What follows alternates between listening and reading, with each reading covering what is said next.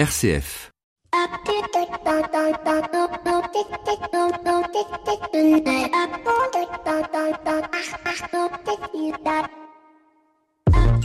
Bonjour à toutes et à tous. En ce 11 novembre, nous commémorons la fin des hostilités entre la France et l'Allemagne. C'était il y a 101 ans, dans un wagon, dans la forêt de Retonde, une guerre de plusieurs millions de morts et qui, paradoxalement, a été source de progrès. Souvent, on entend cette phrase, oh ben, il nous faudrait bien une bonne guerre. Un peu dur à entendre, mais pas totalement faux quand on voit ce qu'une guerre peut apporter comme innovation. Et la Première Guerre mondiale ne fait pas exception à la règle, car la guerre n'accouche pas uniquement de morts, de paysages ravagés, de rancœur, mais elle peut aussi permettre, et c'est souvent le cas, de nombreuses innovations. Une Première Guerre mondiale qui a vu naître dans le domaine médical de nombreuses innovations, comme la chirurgie esthétique pour réparer les gueules cassées, mais aussi trouver le moyen de conserver, de transporter le sang pour permettre la transfusion sanguine. C'est aussi pendant cette guerre que l'on va poser les premières bases de la médecine d'urgence et de sa logistique, bases qui sont encore aujourd'hui en vigueur lors de catastrophes naturelles ou d'attentats.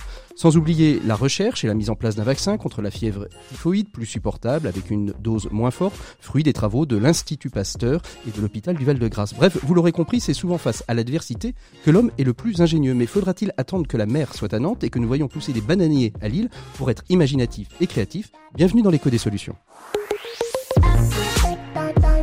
L'écho des solutions. Patrick Longchamp.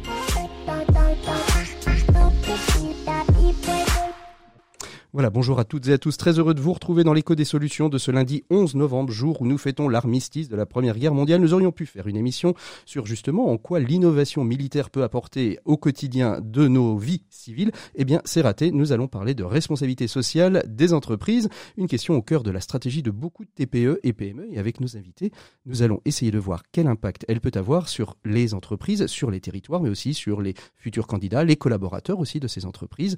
Et c'est avec nos trois invités autour de cette table que je vais vous présenter d'ici quelques minutes que nous allons échanger.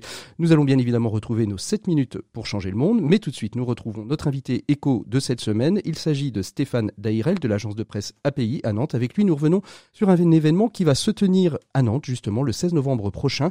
Il s'agit de Social Change, une journée entièrement consacrée à la RSE et où les chefs d'entreprise vont pouvoir se poser, réfléchir sur leurs responsabilités sociales, économiques et j'ai envie de rajouter environnementales. L'invité écho, Patrick Longchamp. Voilà, il est temps de retrouver notre invité écho de cette semaine. Je vous l'annonçais, il s'agit de Stéphane Dairel de l'agence de presse API pour nous parler d'un événement qui va se tenir le 16 novembre prochain à Nantes, Social Change. C'est le deuxième euh, numéro de cette, de cette rencontre des acteurs et des personnes qui ont envie euh, de développer la question de la RSE, la responsabilité sociale et économique des entreprises. Stéphane Dairel, bonjour. Bonjour. Merci beaucoup donc euh, d'être avec nous à parler de, cet événement Social Change, deuxième, euh, deuxième du nom, deuxième, euh, deuxième édition hein, de, de, cet événement.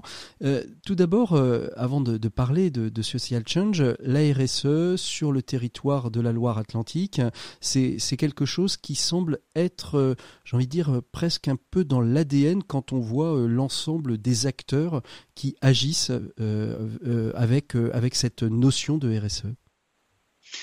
Absolument. Alors, juste en préambule de répondre à cette question, et pas pour me dépousser, je tiens à préciser que l'événement est le 15 novembre et non le 16 après. Ah, mon Dieu, le 15 novembre. qui, a, qui a été annoncé. Donc, c'est le 15 novembre, vendredi 15 novembre, de 8h30, 16h30. Je y attends avec grand plaisir. Donc, oui, pour répondre à cette question, euh, la loi atlantique, euh, on peut le dire, c'est dans son ADN. Nantes, d'ailleurs, avec la plateforme RSE, euh, Nantes Métropole, euh, est très en avance. Il y a très peu de métropoles sur le territoire français qui sont tant orientées sur la transformation.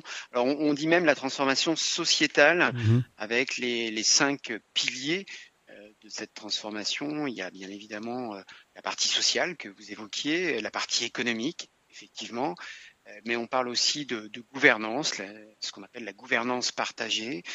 Euh, il y a aussi euh, la partie environnementale et les territoires également. Donc mhm. voilà, les cinq piliers majeurs de cette transformation sociétale des entreprises. Est-ce qu'on sait pourquoi un territoire comme la Loire-Atlantique est si, est si attaché à cette, à, cette forme de, de, réflexion de la performance finalement des entreprises à travers les éléments sociaux, sociétaux, économiques et environnementaux, puisque finalement c'est un quadriptyque plus qu'un triptyque? C'est une vraie volonté, en fait, je pense, de, femmes et, d'hommes. Alors, ils peuvent être politiques mhm. avec euh, la démarche de la maire de Nantes, mais c'est aussi sur un plan entreprise, puisque Social change, c'est aussi ça, c'est de sensibiliser les entreprises. C'est énormément de démarches de femmes mmh. et d'hommes, chefs d'entreprise. on en a qui, depuis maintenant bon nombre d'années, se sont vraiment ancrés dans cette démarche et emmener leurs entreprises vers cette démarche de transformation sociétale. Alors, alors je disais deuxième, deuxième édition de, Social Change.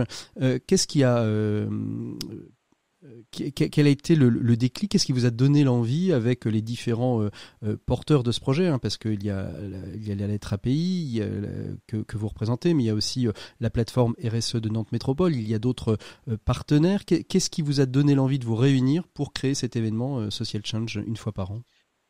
C'est une rencontre avec euh, l'élu à Nantes Métropole, André Solzac, euh, où euh, on a partagé la vision que l'on avait nous sur ce sujet-là.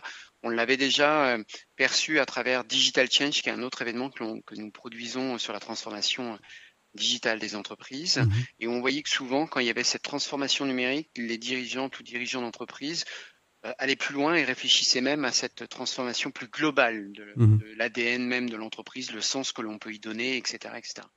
Et puis, en échangeant avec André Sobzak, on s'est aperçu que sur cette transformation sociétale, on avait une vision commune et une profonde envie de, de faire cet événement et d'emmener le plus de monde à y réfléchir. Alors, un événement qui se tiendra donc le 15 novembre sur une journée, hein, de 8h30 euh, à la fin de l'après-midi. Qu'est-ce qui va se passer? Qu'est-ce qu'on va trouver euh, justement à Social Change? On va trouver tout un tas de témoignages, de partages d'expériences, de rencontres euh, qui peuvent intéresser euh, aussi bien euh, un salarié qui se pose des questions, qui voudrait amener ce sujet-là dans son entreprise, qu'un syndicat, qu'une collectivité, une entreprise, un dirigeant d'entreprise qui là aussi réfléchissent à des démarches. Une plénière avec Laurent Berger, qui est le secrétaire général de la CFDT, mmh qui viendra parler de ce pacte pouvoir de vivre euh, qu'il a coécrit avec euh, Nicolas Hulot, qui était venu d'ailleurs euh, sur la question que vous me posiez dans la dynamique locale. Les dirigeants responsables de, l'Ouest ont reçu cet été, l'été dernier, Nicolas Hulot. et donc en l'occurrence, voilà, avec Laurent Berger, ils ont coécrit ce pacte. on aura des témoignages qui l'ADN même de, l'événement, quatre entreprises qui viendront témoigner, la Florentaise, Ludovic Boucaud, mmh. Thierry Immobilier ou encore le groupe ERAM avec euh, différentes démarches, certains sur euh, une consommation plus responsable, d'autres sur un nouveau modèle qui a été mis en place avec la RSE au cœur du modèle, euh, sur comment réduire mon impact environnemental, également une question sur le social pour Thierry Immobilier, voilà. Mmh. Autant de sujets à travers des témoignages de 45 minutes et puis tout au long de la journée des tutoriels, des cas d'école euh, qui permettent à tout à chacun, dans des modèles très courts, soit d'être en mode interactif et participatif, soit d'être en mode d'écoute, parce que euh, en 20 minutes, on a un tutoriel sur, par exemple, j'en prends un au hasard, euh, sur les achats, comment et pourquoi acheter plus responsable. Mmh. Et là, pendant 20 minutes, un expert sujet-là et donc, si j'ai bien compris, c'est ouvert très largement, tout le monde peut s'inscrire à, cet événement. Et l'idée c'est de repartir avec des bonnes pratiques et de pouvoir, même si on n'a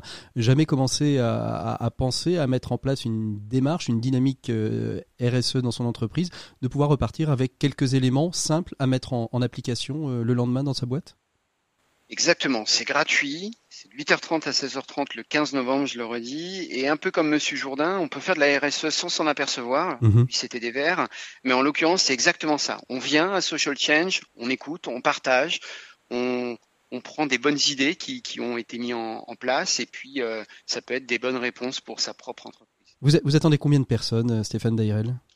L'année dernière, on avait 500 personnes, et cette année, on vise euh, un peu plus d'un millier de personnes principal, c'est que ça soit du qualitatif et que tout ça, après, fasse des petits et que dans les entreprises, ça soit inspirant.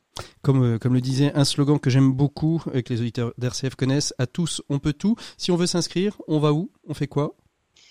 On va sur le site de rse.nantemétropole.fr et sur cette plateforme, vous avez l'événement euh, Social Change et vous pouvez vous inscrire. Voilà, puis ce n'est pas réservé qu'aux Nantais. Si vous nous écoutez un peu partout en France ou à proximité de Nantes, vous prenez euh, des transports en commun, on va essayer d'être RSE, ou votre voiture si elle est électrique. Et puis même si vous avez, une voiture non électrique, vous pouvez vous rendre à Société Charge. Merci beaucoup Stéphane Dairel d'avoir été notre invité éco de cette semaine. Nous, on ouvre tout de suite notre dossier. On continue dans la RSE avec trois entrepreneurs du territoire justement de Nantes qui nous expliquent en quoi la RSE a un impact sur leur entreprise, mais aussi sur leur recrutement et voire même sur le territoire. Merci beaucoup Stéphane, à bientôt. Merci.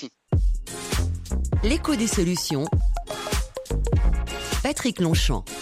Voilà, il est temps d'ouvrir le dossier de cette semaine avec euh, nos invités. Nous allons étudier, essayer de comprendre ce que la RSE, la responsabilité sociale, environnementale des entreprises et économique. Alors j'ai toujours un petit peu de mal euh, avec, euh, avec les termes, on va, on voir ça avec nos invités, parce que RSE, moi je mettrais toujours un deuxième E, RS2E, environnemental et économique. Alors pour nous en parler, autour de cette table, il y a Benoît Thierry. Bonjour Benoît. Bonjour Patrick. Merci beaucoup euh, d'être avec nous. Euh, donc vous êtes euh, co-dirigeant de Thierry Immobilier. Hein. C'est une, agence de gestion locative, de syndic de copropriété, de promotion immobilière. Quand on a dit tout ça, on a fait un petit peu le tour de toutes vos activités? Pas de promotion immobilière. Rapprochez-vous un petit peu du micro. Alors, syndic copro, gestion location et pas de promotion, immobilière. Et euh, vous êtes aussi président de Planète RSE, qui est une association qui a pour objectif euh, d'auditer les entreprises justement sur euh, leurs critères RSE.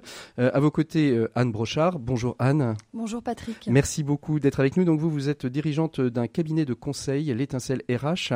Avec vous, Anne, on va, on va essayer de comprendre justement qu'est-ce qui motive aujourd'hui les jeunes et les moins jeunes à, à aller dans des entreprises peut-être plus RSE. On dit aujourd'hui beaucoup que, les jeunes et les moins jeunes euh, on, veulent retrouver du sens dans, leur entreprise et on va voir en quoi la RSE peut être aussi euh, un élément déclencheur euh, pour faire un choix.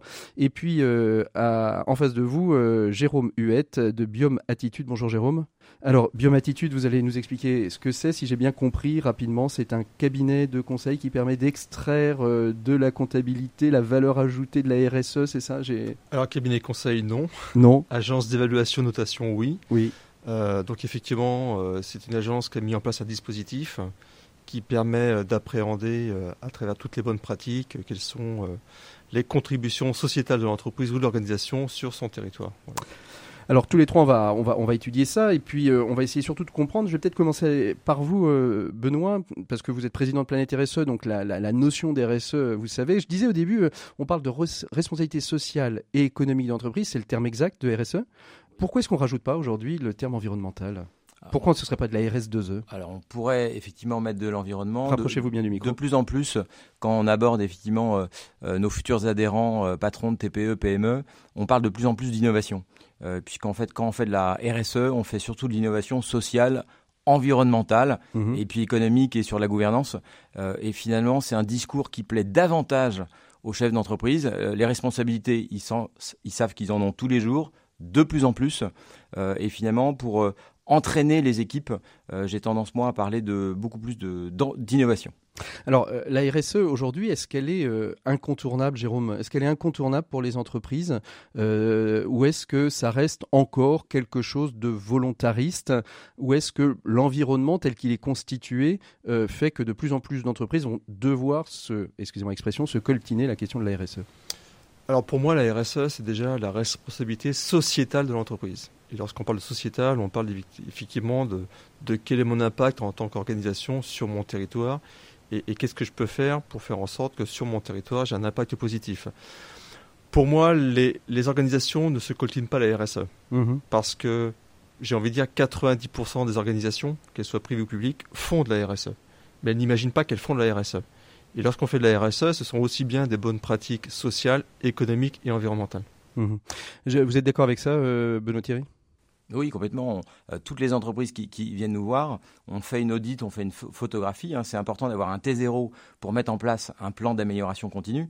Euh, mais toutes les entreprises, pour leur premier audit, elles ont déjà 200, 300, 400, 500 points euh, parce qu'elles en font sans le savoir depuis des années. Mmh qu'est-ce que vous faites vous en tant qu'entrepreneur dans votre entreprise, Benoît, de, de RSE Qu'est-ce que vous mettez en place? Alors, l'un des premiers axes sur lesquels on a travaillé, c'est sur la partie euh, euh, sociale. On reparlera tout à l'heure de la marque employeur, euh, mais l'idée, c'est évidemment de mettre l'homme au, centre de la stratégie de l'entreprise, de faire en sorte que nos collaborateurs soient épanouis, qu'ils soient formés, qu'ils soient bien intégrés et qu'on a déjà utilisé ces trois mots-là, Mhm. euh, on fait attention à nos ressources et nous, on est euh, une entreprise tertiaire, une entreprise de service.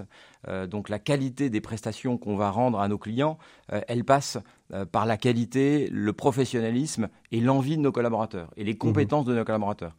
Donc c'est plein de petites choses. La plus importante, c'est leur donner envie de venir chez nous. Mhm. Euh, bah, qu'est-ce qu'on, qu'est-ce qui va faire qu'on leur donne envie de venir chez nous? C'est que sur les annonces, on, va- on- on va leur dire effectivement le, le temps de formation euh, vont- dont ils vont pouvoir bénéficier. Et puis, ils vont bénéficier d'un parrain, ils vont bénéficier d'un tuteur. Donc, effectivement, un gros travail d'intégration euh, de ces euh, nouveaux collaborateurs. Euh, vous, vous-même, Anne Brochard, en, en RSE, vous, vous faites quoi dans, dans votre entreprise, concrètement parlant? Alors notre action porte Rapprochez-vous bien du micro. Oui, notre action porte euh, principalement sur le bien-être des collaborateurs, que ce Mhm. soit en termes de conditions de travail, comme l'évoque euh, comme l'évoque Benoît, que ce soit en termes de sens donné aussi à, à nos actions. Mhm. Euh, et dans ces actions-là, au-delà même des missions que l'on a pour nos clients, c'est aussi de contribuer à un mieux, un mieux vivre euh, ensemble. Alors à travers nos actions environnementales, donc on a tout un dispositif qui va vers le zéro déchet. Maintenant, on va attaquer Le zéro Euh, carbone voilà, on va attaquer euh, le sujet zéro carbone avec notamment la question des déplacements, les nôtres, ceux de nos clients, ceux des candidats, qui est un vaste sujet chez nous. Donc là, c'est le projet euh, fin 2019, début 2000, euh, 2020. Et puis, c'est l'engagement associatif et sociétal. Mhm. Même si on est une petite entreprise, on essaie de donner du temps, euh, plus même que de l'argent. Nous, on croit beaucoup au mécénat de compétences qui, pour les TPE, est aussi un axe euh, qui est sous-estimé parfois pour pouvoir contribuer à d'autres projets que le nôtre. Sous-estimé et, et souvent méconnu euh, de, du, Souvent méconnu et pour autant, euh, alors si on parle d'économie, qui pour autant fait appel au, au dispositif de défiscalisation. Donc Mm. euh, il y, a, il y a une vertu aussi à pouvoir faire appel à ça. Alors, Jérôme, à Biomatitude, si on, on est une agence de notation et d'évaluation, on doit quasiment être exemplaire sur, sur ce domaine-là. Comment, qu'est-ce que vous mettez en place? Qu'est-ce qui est mis en place chez vous justement pour répondre aux critères RSE euh, à l'intérieur de Biomatitude en tant que structure Alors pour nous, lorsqu'on parle RSE, on parle avant toute chose de bien commun. Mhm. Donc l'idée, c'est quel, quel type de bien commun l'organisation peut apporter. Donc ce bien commun, il concerne le- les hommes, le Mhm. social. Mhm. Donc c'est effectivement toutes les bonnes pratiques qu'on peut mettre en place avec ses collaborateurs, qui permettent de tisser du lien, de faire en sorte que les gens se sentent bien euh, et s'épanouissent. Euh, sur l'aspect environnemental, c'est être vigilant sur euh, la façon dont on se déplace, la Mhm. mobilité. C'est être vigilant sur la façon dont on consomme les produits, l'électricité. Euh, et sur la partie économique, c'est non seulement être partie prenante et impliquée auprès des entreprises et citoyens de notre territoire, mais c'est aussi mettre en place des démarches d'innovation euh, qui permettent demain de- d'être encore meilleurs. quoi. Est-ce qu'il n'y a pas un risque à un moment donné d'être un petit peu euh, dictatorial? C'est-à-dire, euh, voilà, on va travailler, vous disiez Anne à l'instant, on va travailler sur les mobilités de nos, mach- de nos, de nos, euh, de nos candidats, de nos collaborateurs, et à un moment de, de dire, euh, bon, ben, c'est bien gentil, mais moi, si je veux me déplacer en voiture, je me déplace en voiture. On va pas m'imposer, euh, parce que je travaille ici, euh, de, de, de, de, de- de prendre une trottinette électrique. Benoît, Benoît Thierry, Anne, ils se battent. Euh, non, je Benoît je parlais d'innovation, elle est toujours euh, conçue et éco-conçue euh, en collaboration. Là, on, a démarré depuis 6-7 mois euh, des expériences sur le télétravail. Il y a un groupe de 20 personnes dans l'entreprise qui a travaillé effectivement sur le télétravail, sur tous les postes, et commence à les pouvoir améliorer les conditions de travail. Donc, c'est pas dicta- dictatorial à partir du moment où ces nouveaux éléments, ces nouvelles organisations, elles sont pensées avec Mhm. les collaborateurs. Mhm. Anne, vous vouliez répondre aussi. Oui, j'allais dire la même chose, c'est de la conduite du changement. Donc il faut que les gens adhèrent, contribuent à leur échelle et que ce soit adapté. Nous, on est une TPE, donc, euh, et même dans une grande entreprise, c'est comment on peut euh, effectivement travailler à, une, à presque une personnalisation de la démarche. Effectivement, quelqu'un qui fait 25 km parce que euh, une de nos collaboratrices habite euh, la Chapelle-sur-Erdre, euh, Sucé-sur-Erdre, pardon, et une autre Vertou, elles vont pas venir en vélo. Qui sont des villes ouais. qui sont autour de Nantes, hein, Voilà, puisque nous enregistrons depuis Nantes, je ne l'ai pas dit à nos auditeurs. Voilà, donc c'est comment, c'est comment on organise les, les compensations possibles, Mhm. comment on, on sensibilise. Donc aujourd'hui, c'est de déployer un programme, une espèce de, de bouquet où chacun va pouvoir venir piocher. Donc ceux qui habitent loin vont pouvoir peut-être avoir des stages d'éco-conduite euh, pour mieux gérer leur consommation de, de carburant. Pour ceux qui peuvent venir en vélo, c'est de voir quelles sont les solutions qui peuvent encore plus les encourager à venir, euh,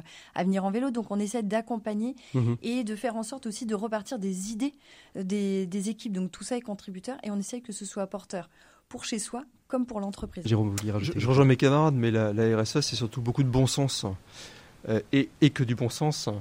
Euh, nous, chez Biome, on est très souvent en relation avec des, grands groupes nationaux, voire internationaux.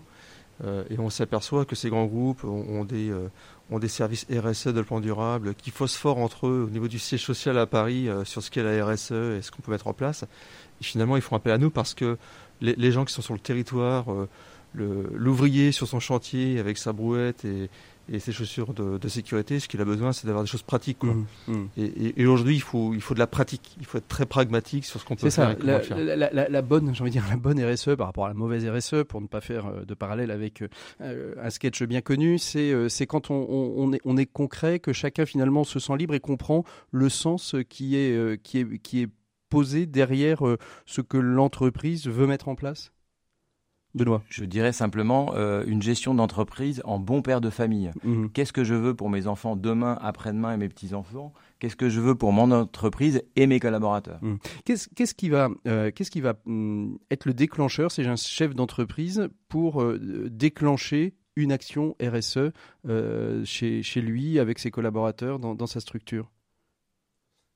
Allez-y, je, vous laisse prendre avec ma question, j'ai l'impression. en, fait, les organisations qui viennent nous voir chez Biome, euh, généralement, elles viennent nous voir parce qu'elles ont des, besoins. Donc ces besoins, ce peut être des besoins internes. Avec mes collaborateurs, j'ai besoin de donner une nouvelle dynamique à l'entreprise, j'ai besoin de tisser du lien, j'ai besoin de, montrer ce que je fais. J'ai besoin d'être attractif par rapport à de nouvelles ressources humaines. Ça peut être un besoin commercial. Aujourd'hui, on sait que les clients, consommateurs sont de plus en plus vigilants euh, euh, à l'origine des produits, à l'impact que ça peut avoir sur leur territoire. Donc ça va être, ça va être à chaque fois quelque chose d'un petit peu business en fait à la base, Benoît? Ça, peut... être aussi Une, une conviction intime et profonde qu'on a la chance d'être chef d'entreprise et qu'on a la chance de pouvoir faire changer les choses et collectivement, collectivement parce qu'une entreprise de 10 personnes, de 100, de 1000, elle va être beaucoup plus forte et on va mettre en place des choses qui vont avoir beaucoup plus d'impact sur le territoire. Mmh. Et Anne, Anne je, vous voyais faire signe quand je parlais de business, vous n'êtes pas d'accord avec ça non plus. Vous, quand vous avez démarré la démarche, c'était, comment, comment c'est né?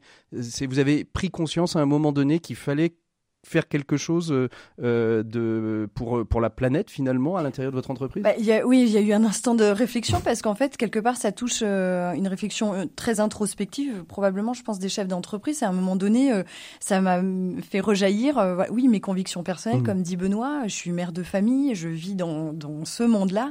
Et à un moment donné, c'est quelle part je peux prendre? Et effectivement, en étant chef de file d'un voilà d'une équipe, bah, c'est comment on peut contribuer en en diffusant un petit peu, en essayant d'être plusieurs autour de la table pour. Et, comment ça va Vous vous souvenez le moment où vous avez euh, justement où vous avez vous, êtes dit tiens on va on va lancer euh, on va lancer la RSE à l'intérieur de notre de notre structure et à partir du moment où on commence à en parler aux collaborateurs, qu'est-ce qui qu'est-ce qui se passe dans leur tête?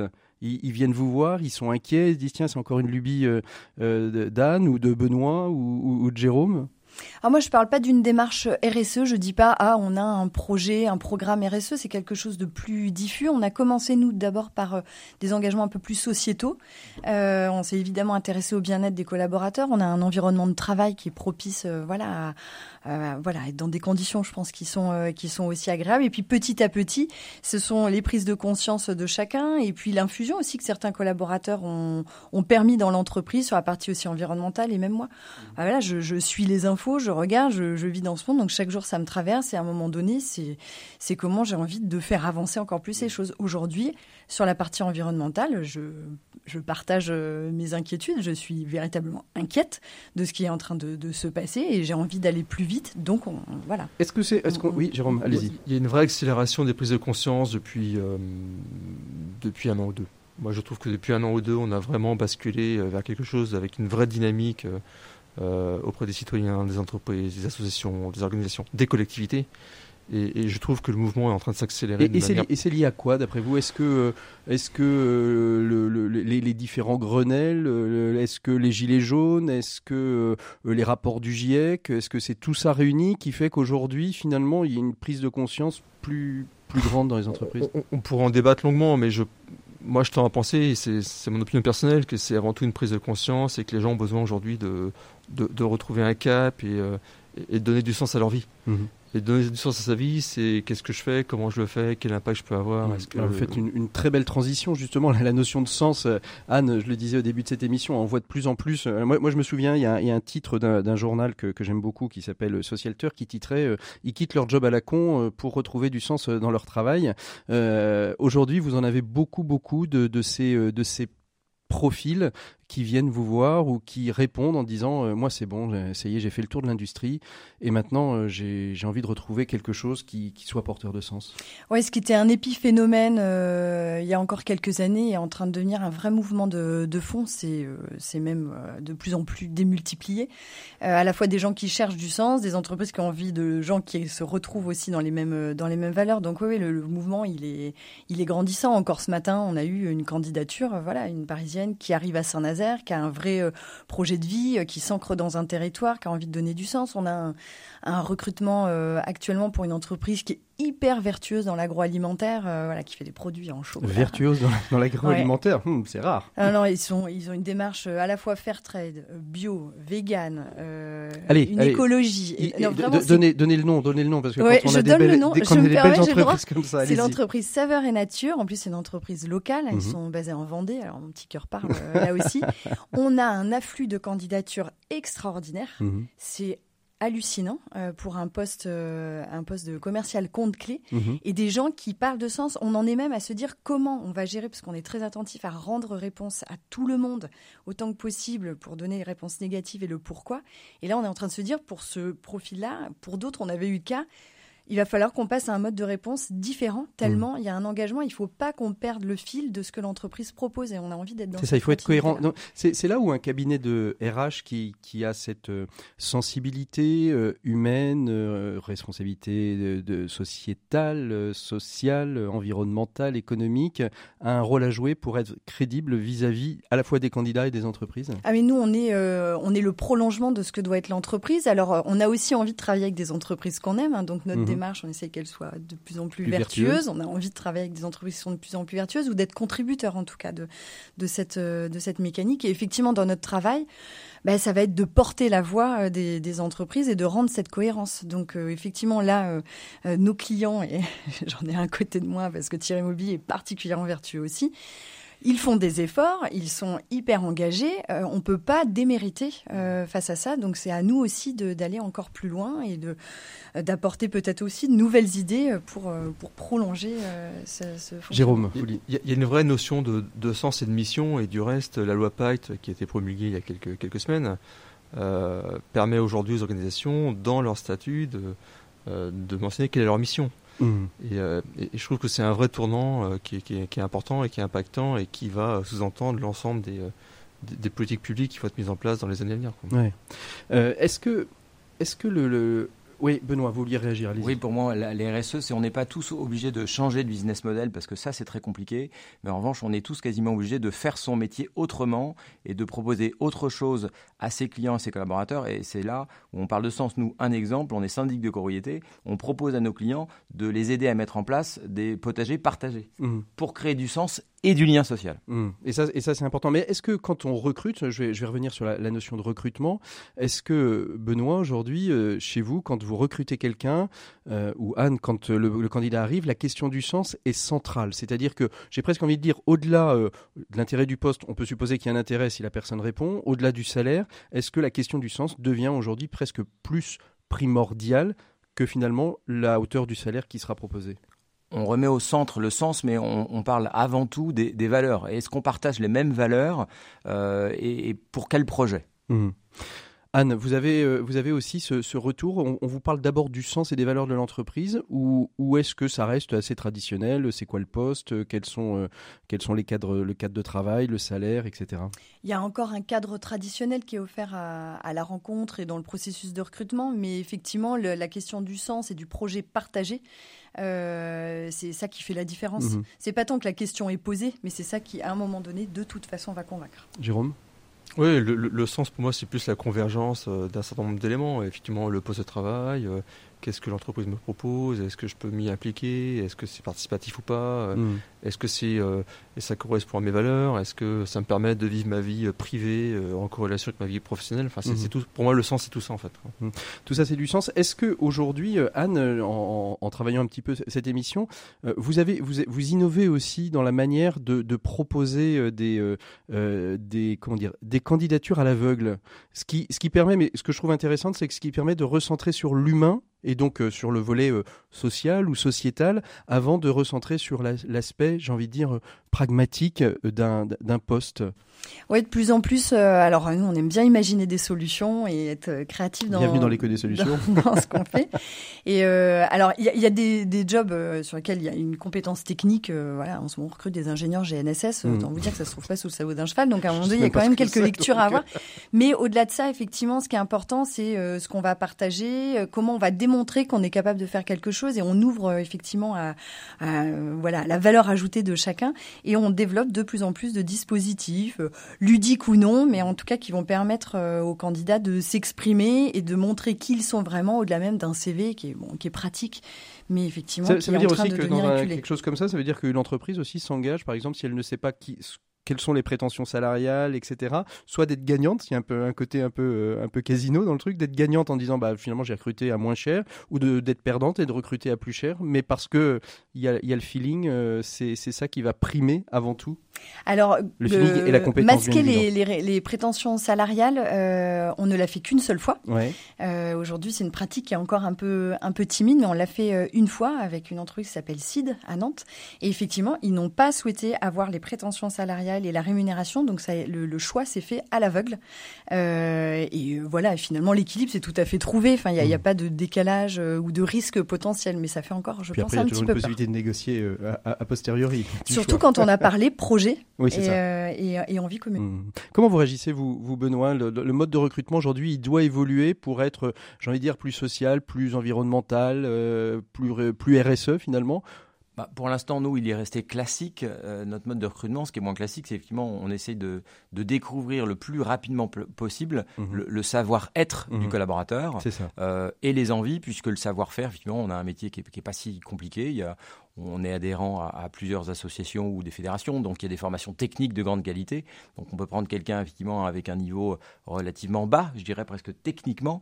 Euh, ce qu'on va avoir du mal à, le faire progresser, c'est sur son savoir-être euh, qu'il a depuis 20 ans, 30 ou 40 ans, et est-ce qu'il va vouloir collaborer à notre projet.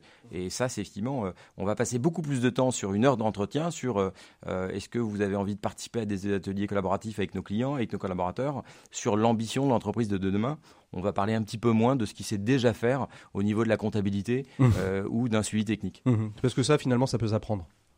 Oui, ça peut s'apprendre. Et je, voulais juste rajouter, en fait, c'est que plus vous allez sur le projet, plus vous allez sur les convergences de, valeurs, de philosophie, et plus les équipes seront agiles euh, et en demande de contribution. Donc mmh. pour demain, alors que le mouvement va vite autour de nous, euh, bah, c'est une vraie valeur ajoutée pour l'entreprise. Alors, il y, a, on, a parlé hein, de qu'est-ce qui motive la RSE, qu'est-ce qui motive pour aller dans des entreprises plutôt RSE et comment on motive aussi les collaborateurs, comment les collaborateurs sont associés, hein, que ce ne reste, pas la, la, marotte du patron. Il y a aussi comment on accompagne les entreprises justement dans leur démarche RSE. Alors, on a, on a deux, une, agence de notation et d'évaluation avec vous, Jérôme, euh, avec vous, euh, Benoît, euh, Planète RSE, qui a plutôt une, une, vocation à aller aider les, les, entreprises à mettre en avant les critères et préparer leur certification finalement. alors, pour, pour bien euh, comprendre quelle différence entre une agence de notation et d'évaluation, Jérôme, et, euh, et Planète RSE qui euh, va travailler avec les entreprises la mise en place des critères RSE dans l'entreprise? J'ai envie de dire. Vous intervenez à quel moment?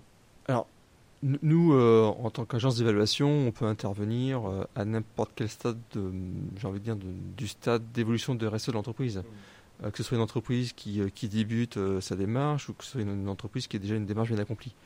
nous, notre, rôle, c'est de, quelque part, c'est de, parce qu'on reste malgré tout dans un système économique avec des euros et, et, où le business est quand même important. Et, notre mission, à un moment donné, c'est de, de, valoriser de valoriser en fait l'impact de la RSE de l'entreprise Mhm. Euh, parce que euh, parce que l'entreprise en a besoin auprès de ses, de ses clients, auprès des collectivités, parce que ça, ça lui permet à un moment donné d'a- d'avoir une valeur économique de ce qu'elle apporte réellement au territoire. Mhm. Et alors, et, vous, euh, Benoît, vous intervenez à quel moment? C'est c'est quand l'entreprise se décide euh, à, à- à se lancer dans une démarche RSE Oui, au moment où elle a vraiment envie de franchir un cap euh, et de se dire je veux structurer ma démarche RSE et je veux mettre en place un plan d'amélioration continue. Mhm. Mais vous pouvez le faire que si vous avez une image à un, à un instant T euh, pour dire effectivement euh, est-ce que j'ai beaucoup de travail à faire sur la partie environnementale ou plus sociétale Encore faut-il l'évaluer. Mhm. Alors, y On- Ouais, Jérôme, on, allez-y. on- on est très complé- on est très complémentaires euh, parce que Biome peut intervenir à l'instant T, euh, faire une évaluation de l'entreprise. Euh, cette évaluation permet de mettre en avant euh, des, des plans de progrès. Mhm. Voilà, je- je- j'ai capacité à progresser sur tel type de, de thème, sur telle, telle thématique. Mhm. Et effectivement, euh, des associations comme Planète RSE peuvent prendre le relais derrière pour accompagner ces entreprises.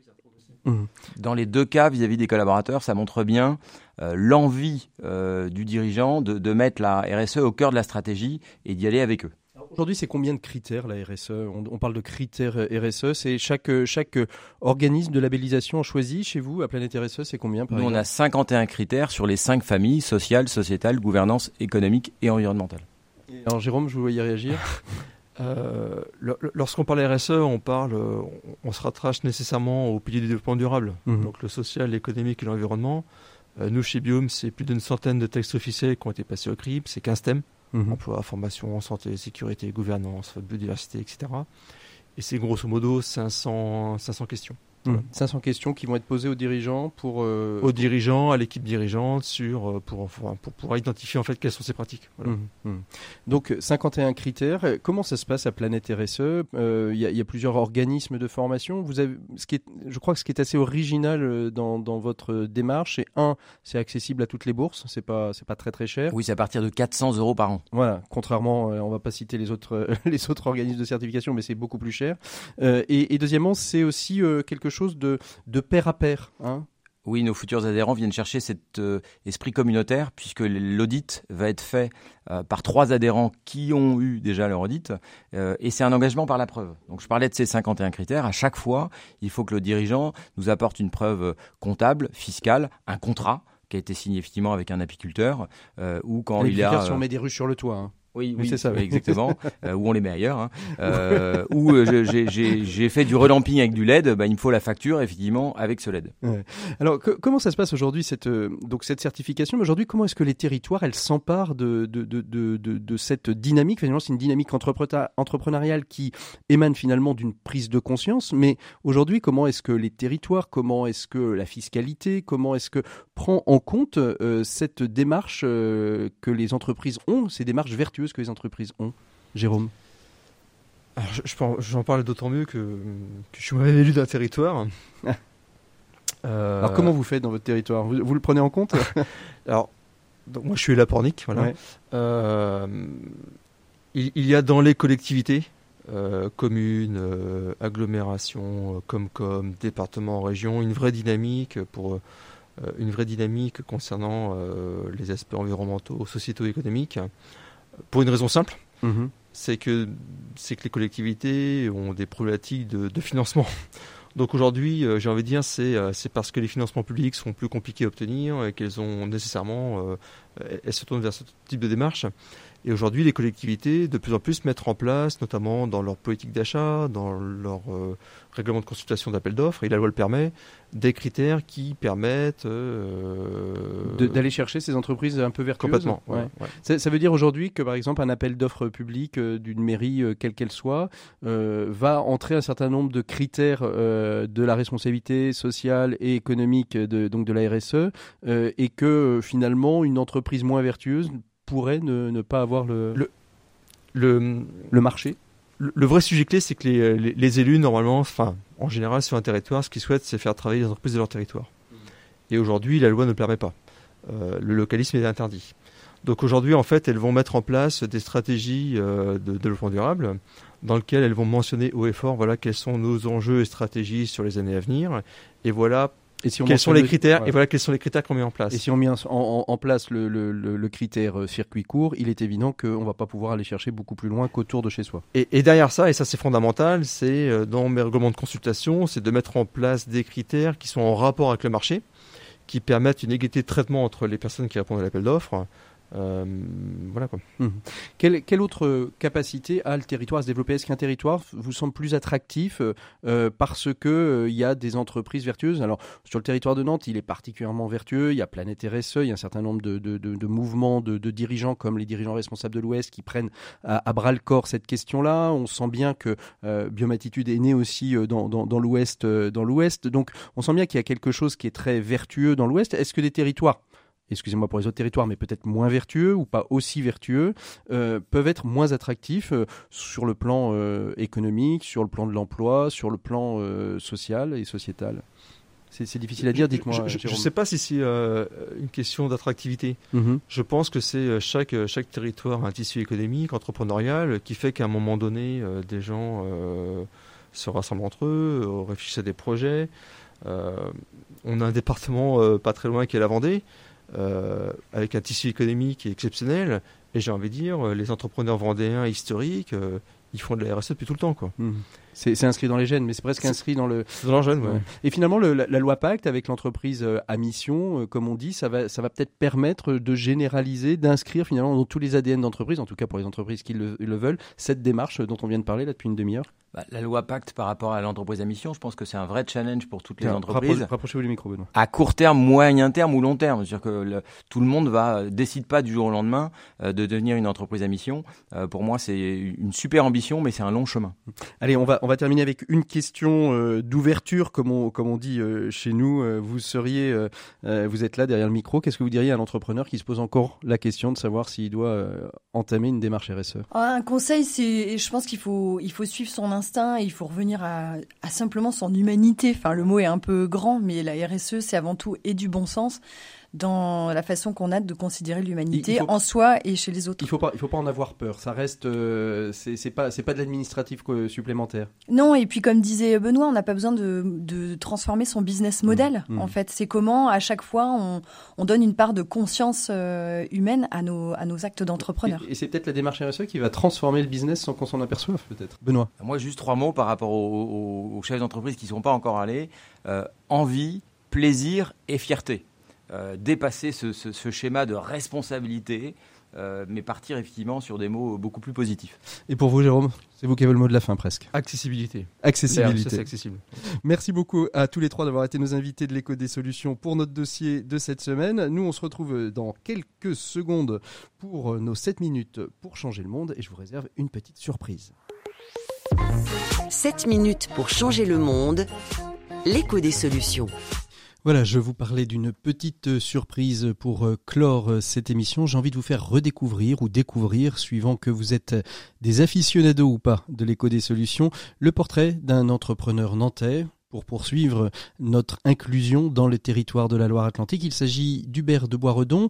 C'est un portrait que nous avions réalisé dans les tout premiers numéros de l'écho des solutions. C'est un homme qui a décidé de faire de son entreprise une performance globale, de travailler la question de l'économie circulaire sous tous ses aspects, du produit jusqu'aux personnes avec qui il travaille. Je vous propose donc de redécouvrir le portrait d'Hubert de Boisredon. C'est la petite surprise de l'écho des solutions en ce 11 novembre.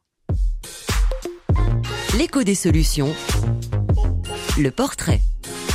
Hubert de Boisredon, bonjour. Merci de nous recevoir dans, votre bureau avec euh, ce magnifique euh, panorama sur la Loire. Vous êtes le dirigeant de la société Armor, qui est un groupe industriel français spécialisé dans la production et la commercialisation de consommables pour l'impression. Récemment d'ailleurs, ce groupe euh, s'est diversifié avec en plus des solutions d'énergie renouvelable. Alors Armor, c'est aussi une volonté très claire.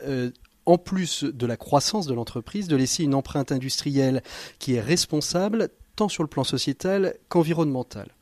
Mais ce qui m'intéresse, et j'y viens, on dit souvent que les engagements euh, de l'âge adulte sont enracinés euh, dans l'enfance. Alors, comment était l'enfance d'Hubert de Boisredon pour en arriver là aujourd'hui? Ce qui, m'a toujours euh, motivé, c'est de conjuguer l'entreprise, le sens, c'est-à-dire que l'entreprise soit utile aux hommes. D'ailleurs, aujourd'hui, la, la, tagline, comme on dit, le sous-titre d'Armor, c'est Industry for People, c'est-à-dire une industrie pour les gens. Voilà. Alors, d'où s'ancre cette motivation? Alors, elle s'ancre d'abord dans mes études, puisque j'ai toujours voulu avoir des études engagées euh, pour le monde, euh, ce qui m'a conduit à faire des études commerciales à l'école HEC. Et dans ce cadre-là, euh, c'est aussi le goût de l'international qui m'a amené à étudier à New York. Et c'est à New York que j'ai découvert cette autre face, cette ouverte, cette prise de conscience de problèmes du monde et de la société. J'ai eu la chance à ce moment-là de rencontrer les sœurs de Mère Teresa qui m'ont ouvert sur cet autre monde, ce monde de la pauvreté, ce monde de l'indigence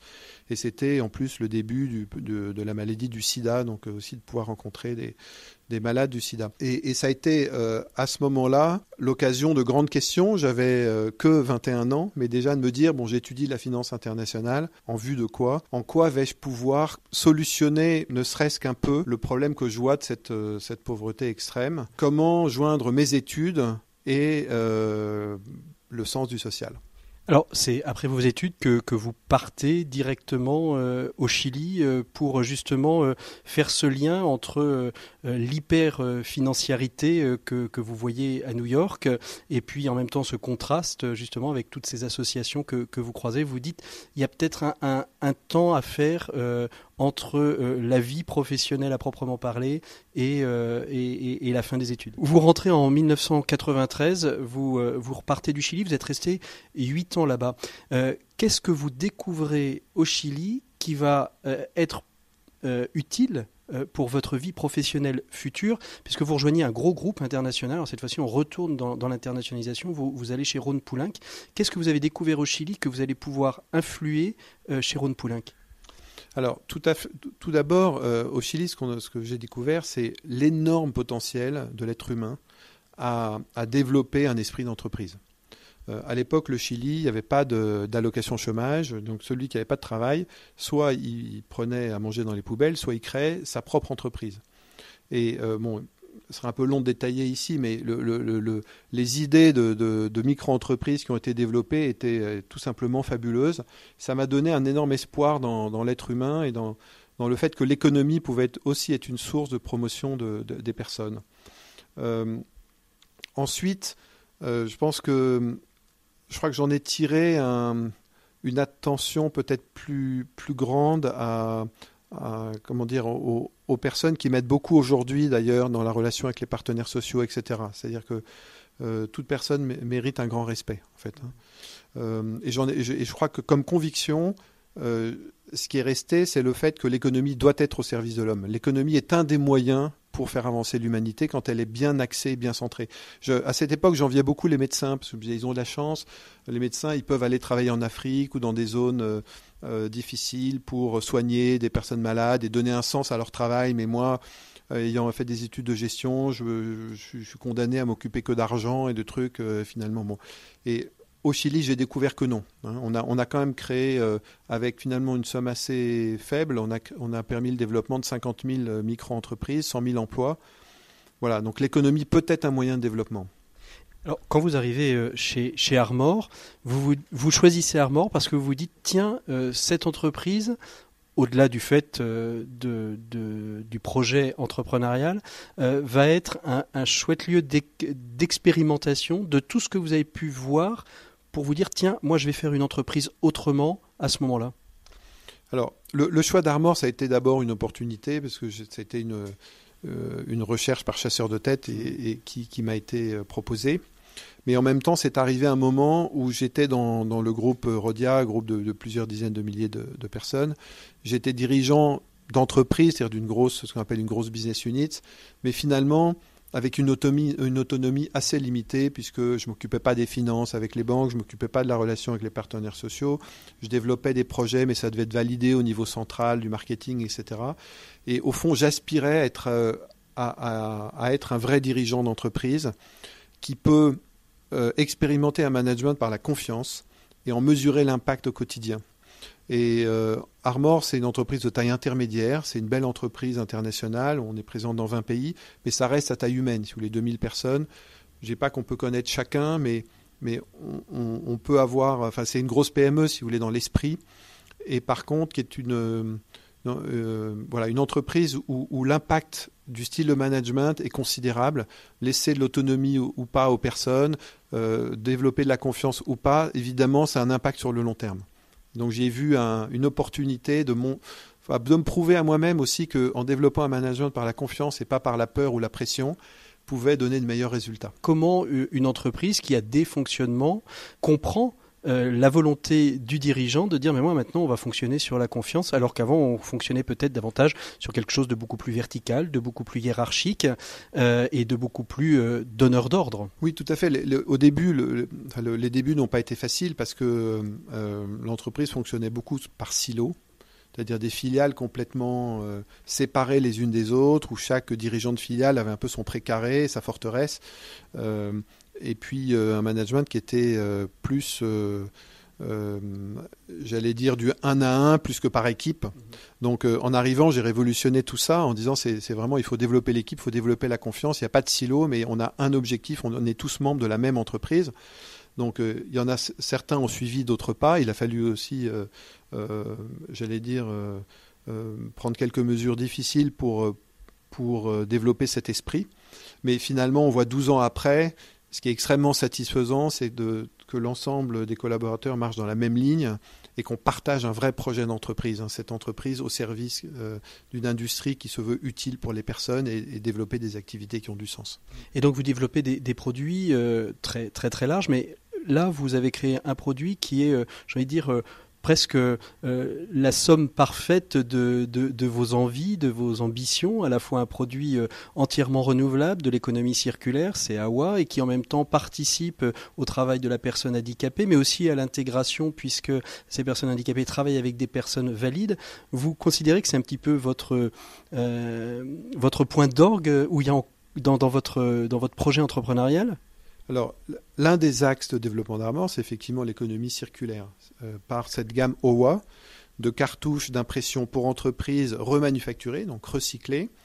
Et si vous voulez, quand une entreprise achète nos cartouches d'impression, euh, dans le produit est encapsulé l'accès gratuit à la collecte de la cartouche. C'est-à-dire que euh, il suffit que le carton de, collecte soit plein, une connexion sur le site internet permet qu'on vienne collecter gratuitement les cartouches et nous nous engageons à recycler intégralement la totalité des matières dans des nouveaux produits euh, renouvelables. Donc oui, ça c'est une fierté, d'autant comme vous l'avez dit, on travaille avec des personnes ayant un handicap. Euh, et qu'en ce sens-là, on se sent contributeur de la préservation de la planète. En plus, on apporte à nos clients à peu près 30% d'économie sur les cartouches par rapport à des cartouches neuves de, de, de, marque d'origine.